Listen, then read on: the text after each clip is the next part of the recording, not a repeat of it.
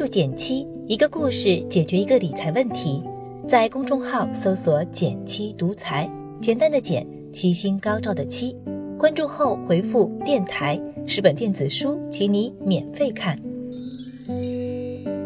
现在不少年轻人都选择在大城市打拼，努力几年，手上有了积蓄，难免要考虑买房这件事。但在一线城市，努力工作几年。凑个首付估计都勉强，回家乡的话却宽裕了不少，没准能买个三室两厅。所以经常有朋友在后台问我，到底是该回老家买房，还是削尖了脑袋争取在大城市扎根呢？对于这个问题，你的回答是什么呢？欢迎点赞留言和我交流，我会看哦。这个问题可没有标准答案，不过。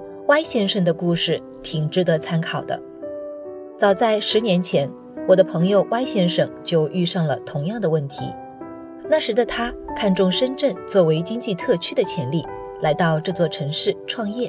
作为被引进的创业人才，一家人的户口很快都落实了。再加上那两年生意做得还不错，Y 先生的手头也宽裕了起来。到零九年的时候，加起来就有两百万左右的闲钱。不愿炒股，也没啥投资渠道，这笔钱该怎么用呢？Y 先生想到给家里的两个孩子一人买一套房，一来保值不怕通货膨胀，二来也是想给孩子们留个产业。但是到底该买回老家还是买在深圳呢？Y 先生犹豫了。他的老家在江西九江，有山有水，是个挺宜居的小城市。当时。Y 先生对比了一下当时两地的房价和政策，深圳这边他看中的南山区靠近蛇口的位置，当时的均价在两点一万元一平米，首套房百分之三十的首付。九江呢，他所在的浔阳区房屋均价在三千五百元左右一平米，首套房百分之二十的首付。两座城市价格差了整整六倍，同样是一百平米的房子。如果在深圳就必须贷款买房，到了九江就能轻轻松松全款拿下。除了价格因素外，家庭因素也是他考量的重点。他和太太双方父母都在九江，需要赡养，未来举家搬迁到深圳的可能性也不大。与其负债买房，不如衣锦还乡。最终，Y 先生下决心回乡置业。时间一晃就是十年。深圳南山区的房价涨到了近十万一平米，价格几乎翻了五倍。而他们买在九江的两套房，虽说价格也是翻倍了，但至今仍不过是八千元。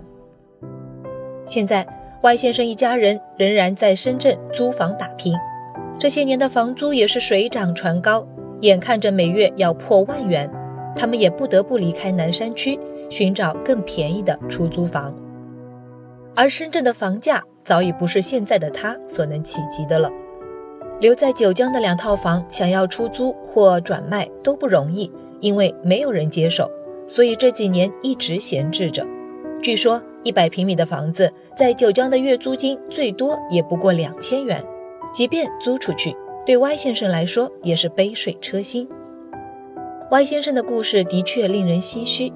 很多人买卖房子的时候，都把注意力集中在价格上，而忽略了流动性这个重要因素。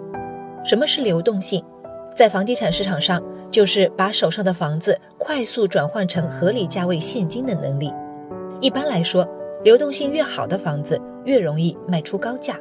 道理很简单，流动性越好，想买的人越多，卖得越快，同时也越容易形成价格竞争，为卖家争取理想的价格。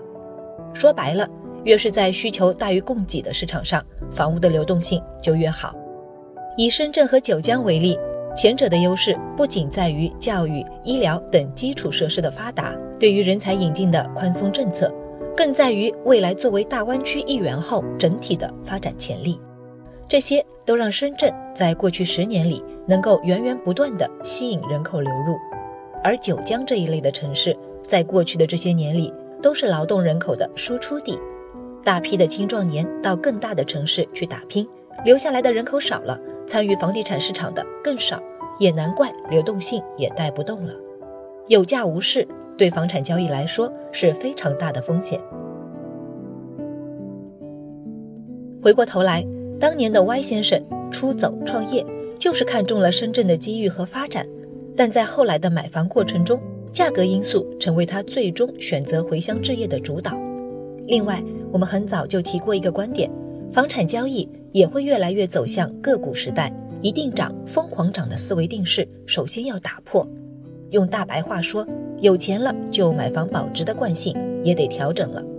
我们看看现在的整体环境，政策上说房子是用来住的，不是炒的；市场上印钞机印钱的速度越来越慢，整体经济增速也逐渐放缓。在这些大背景下，房产增值的整体逻辑其实跟投资好公司的股票挺类似的，买的是对房产所在地的未来预期。Y 先生的故事虽然挺戏剧化的，但这个十年五百万的教训却离我们没那么远。买房虽不易，但普通人的大原则并没那么复杂。